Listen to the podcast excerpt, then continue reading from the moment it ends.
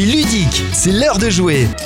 Bienvenue au cirque. Aujourd'hui, on va parler de Scott, le nouveau petit jeu de One Games distribué en France par Pitsy Games qui fait beaucoup parler de lui car il a été l'été dernier nommé au Spiel, hein, c'est-à-dire dans les trois derniers pour être le meilleur jeu de l'année en Allemagne. Le prix que tous les éditeurs du monde entier aimeraient avoir. C'est Cascadia qui a remporté le prix, mais intéressons-nous donc à Scott hein, ou Scoot comme vous voulez, hein, qui a surpris beaucoup de monde dans la sélection, un peu comme That's Not a Hatch chez nous pour l'Asdor. Finalement, quand je vous parle de cirque, ce n'est que pour le folklore car Scott eh est un jeu de cartes avant tout. Alors vous avez donc un jeu avec des cartes numérotées de 1 à 10. Chaque carte porte deux numéros différents, un dans le coin supérieur gauche et l'autre dans le coin inférieur droit.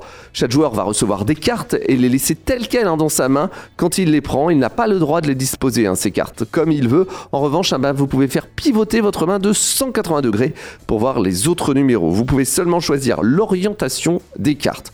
Vous ne pouvez pas retourner les cartes ni échanger leur place. Hein. Sur les cartes, il y a aussi des noms d'artistes, puis des spécialités du cirque imprimées sur chaque carte, mais euh, les chiffres hein, sont les seules informations euh, qui comptent dans le jeu. Tout doit rester tel quel. À votre tour, vous devez soit jouer des cartes adjacentes hein, qui forment une séquence croissante ou décroissante de chiffres comme 4, 5, 6 ou plusieurs cartes qui ont le même chiffre, par exemple 3, 2. Vous pouvez jouer une seule carte ou toute votre main si ça respecte l'une de ces deux conditions. Une suite de chiffres ou le même chiffre. Mais bon, vous devez jouer de meilleures cartes que ce qui a été joué auparavant. Donc, soit une suite plus longue ou plus élevée, soit plusieurs cartes du même nombre ou d'un nombre supérieur. Un jeu de cartes de même valeur bat une série avec le même nombre de cartes. Alors lorsqu'un joueur bat l'ensemble du joueur précédent, eh bien il place cet ensemble face cachée euh, devant lui. Lorsqu'un joueur vide sa main ou que personne ne peut dépasser un set de numéros de cirque, eh bien le tour se termine.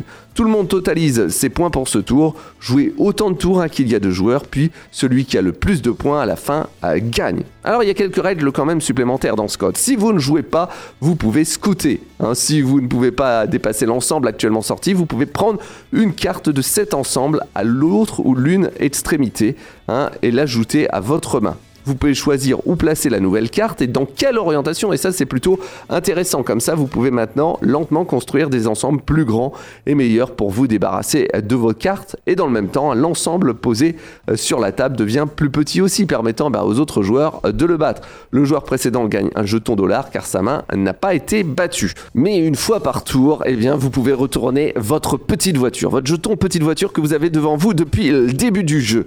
Vous allez faire le spectacle. Ça s'appelle Scott and Show. Vous pouvez récupérer une carte puis la jouer immédiatement. Un bon moyen aussi eh bien, de vider toute sa main. Alors comment on calcule les points à la fin? Bah, Les joueurs reçoivent un point de PV pour chaque carte face cachée à récupérer, ainsi que un point par jeton euh, que vous avez récupéré, hein, les jetons euh, dollars. Puis vous allez euh, faire une soustraction, un point pour chaque carte dans votre main. Voilà, tout simplement. Vous jouez autant de tours qu'il y a de joueurs, puis celui qui a le plus de points eh bien remporte la partie. C'est facile à prendre en main, Scott. On est dans le même esprit que Caro Combo. Là aussi, hein, il ne fallait pas changer de place aux cartes. Une vraie belle surprise. En tout cas, hein, Scott, c'est un jeu très addictif. Allez, d'ici quelques instants, on va retrouver euh, notre ami euh, Ludo. Ludo euh, qui va nous parler forcément de toute l'info ludique. C'est ludique, votre émission sur les jeux de société. Et on va parler euh, de jeux, on va continuer à parler de jeux avec Ludo. Salut Ludo, comment ça va Bonjour Matt, bonjour à tous. Eh ben, écoute, ça va bien. Moi, je me suis remis euh, du périple à Cannes, donc tout va bien. Ça va. Bon bah moi aussi, je me suis remis. J'ai eu une semaine pour me remettre, donc ça va. Euh, comme euh, tous les lundis, on va parler euh, de l'actualité ludique et elle est encore très chargée, je crois, cette et oui, semaine. Il a, il a fallu faire des tris. Là, je vais vous parler de deux sorties complètement différentes. Donc première, enfin, on l'attendait, Star Wars Deck Building Games est enfin sorti vendredi. Alors qu'est-ce que c'est? Bah, C'est un jeu d'affrontement à deux joueurs. D'un côté, tu as l'adorable Empire et de l'autre côté, tu as les méchants rebelles. Mhm. dans un univers donc, que tout le monde connaît, c'est Star Wars. Donc avec une mécanique de deck building, hein, pour ceux qui connaissent, là pour le coup, il n'y a pas de surprise. Par contre, il y a des twists dans le jeu et c'est moi ça qui m'a fait craquer. D'accord. Déjà, euh, ben, le jeu est pas si long que ça parce qu'en fait il faut détruire trois bases chez l'ennemi. La première base elle est euh, imposée, hein, c'est une base de départ. Par contre après, le joueur une fois que sa première base a sauté, il va avoir le choix parmi un certain nombre de bases qu'il a dans les mains et c'est lui qui va faire le choix en fonction de la situation. D'accord. Et ça c'était déjà hyper malin. Ensuite, on peut attaquer les cartes ennemies qui sont dans la galaxie. La galaxie, tout joueur de deck building euh, connaît, c'est la rivière de cartes qu'on peut acheter.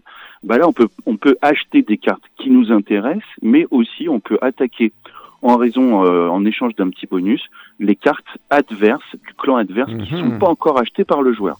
Donc là, pour le coup, on peut aussi donc annihiler un, un- bah, des méchantes cartes qui, qui vont arriver plus tard. Et enfin, il y a la gestion de la force, parce que Star Wars sans la force, euh, je sais pas, c'est comme du camembert sans l'odeur, tu vois, ça n'existe pas. Non Donc là, il va y avoir une petite échelle de force euh, qui va euh, se jouer au fur et à mesure de la partie, et il y a donc des cartes qui vont euh, être plus ou moins puissantes ou pouvoir être jouées ou pas en fonction de la force. D'accord. Voilà, c'est fait par Caleb Grace, 30 minutes de jeu, 12 ans et plus, et ça, ça s'est sorti chez euh, FFG, donc Asmodée. Très bien. Autre sortie. On change complètement, mais pas trop, parce qu'on va parler cinéma. Ah, d'accord. chez Gigamic euh, sort Focult. Alors c'est distribué par Gigamic, mais c'est un jeu de Harrison et Marion Delcro. Il s'appelle donc Focult. Donc c'est un jeu pour se marrer. hein. Euh, Il y a 220 critiques de spectateurs improbables sur des films cultes, cultes que tout le monde connaît. Ouais. Et, euh, et bah, je te propose un petit défi. Allez, vas-y, j'en ai Allez. déjà fait à Cannes des défis sur Ok, Focult. peut-être que t'es déjà tombé dessus. On sait jamais. Allez, on écoute bien et Mais, j'espère que alors, tu vas trouver la bonne réponse. Sachant, sachant je Oui. l'ai- et je l'ai dit aussi la dernière fois, hein, je suis très mauvais en cinéma. Oui, bah, c'est d'autant plus marrant. Alors on y va. Un prix Nobel d'agriculture tente de survivre à 62 millions de kilomètres de la Terre et tient le coup grâce à un humour qui ne ferait même pas rire mon chien. D'accord Bah faut trouver le titre Ouais, du faut film. trouver le titre du film. Alors, euh, qu'est-ce que c'est de ce film? Euh, Ah, Il y, a, il y, il il il y a plein d'indices hein, euh, dans, le, dans, dans, dans- le texte. Ouais. Euh, tu donnes ta langue au chat Bah ou au ouais, chien je vais donner Ouais, ma langue au chat parce Ah que bah, je t'ai dit que j'étais nul en cinéma. C'était un film de 2015 et c'était Seul sur Mars. Bon là, il faut Ah ouais. penser que la personne qui l'a vu n'a pas aimé. Oui, c'est ça. C'est, c'est- en général, c'est t'as pas aimé. Hein, c'est des critiques genre euh, hallucinées Ouais, c'est souvent des critiques parfois acerbes, parfois drôles, parfois de mauvaise foi, mais euh, bah, c'est assez marrant. On peut y jouer en voiture. euh, c'est voilà, question, c'est assez nomade. Euh, vous pouvez mettre ça dans un blister et puis mettre ça dans votre sac ou dans votre poche. Et puis voilà, c'est un jeu de questions, mais ça marche très très bien. T'en En as une autre plus simple Ah, j'en ai une autre. Ah non, plus simple. Non, j'en ai pas prévu d'autres. Ah, t'en En as plus, pas tu m'as dit qu'on était en retard. Oui, c'est euh, vrai. Non, non, mais c'est hein en retard. Mais en tout cas, Focult, retenez bien ce jeu parce qu'on va y jouer cet été, nous, euh, dans l'émission pour vous faire gagner euh, plein de cadeaux. Ah, très bien. Bah, je vais réviser toutes les cartes. c'est ça. Allez, des news. On a une news chez Banquise qui va sortir là le 10 mars, donc c'est bientôt. Hein. Ouais, un jeu pour enfants qui s'appelle Le Grand Méchant Monstre. très très bon. un jeu de Joanne Dufour et Benoît Turpin, illustré magnifiquement par Rémi Leblond. C'est à partir de 5 ans, mais ça ne vous empêche pas d'y jouer en famille. Non. Donc ça va être un jeu où on va dessiner, un peu cocher, et puis ça va être une course parce qu'on va jouer avec le fameux trouillomètre que nos enfants euh, connaissent bien. Donc euh, ben, on va dessiner du monstre et en même temps il y a un côté un peu malin de stop ou encore euh, avec des dés et on va choisir un élément à dessiner. Alors ça peut être un objet décoratif mais sur le monstre, mais ça peut être aussi des cornes, des yeux, des pattes, des mains ou autres dents. Et, et donc, euh, ben, au fur et à mesure qu'on va en dessiner, on va pouvoir prendre des petites bandelettes qui font des points de victoire. Mais il va falloir dépasser, le premier qui dépasse le trouillomètre en hauteur euh, gagne la partie. C'est vraiment sympathique, c'est vraiment malin, le top, matériel ouais. est très très chouette. Donc, le ça, 10 ça- mars, le- ça sort. ça sort le 10 mars, donc ça sort cette semaine. hein, donc, euh, bah ouais, c'est ça, c'est vendredi là. Vendredi. Et puis tu Ouais. as une big news, Ludo. Oui, j'ai une big news sur la culture ludique. Alors Ouais. du coup, euh, euh, jouer en société, d'où viennent les règles du jeu Donc les pédagogues sont unanimes, jouer est nécessaire au développement de l'enfant et j'irai même plus loin à l'équilibre de l'adulte aussi.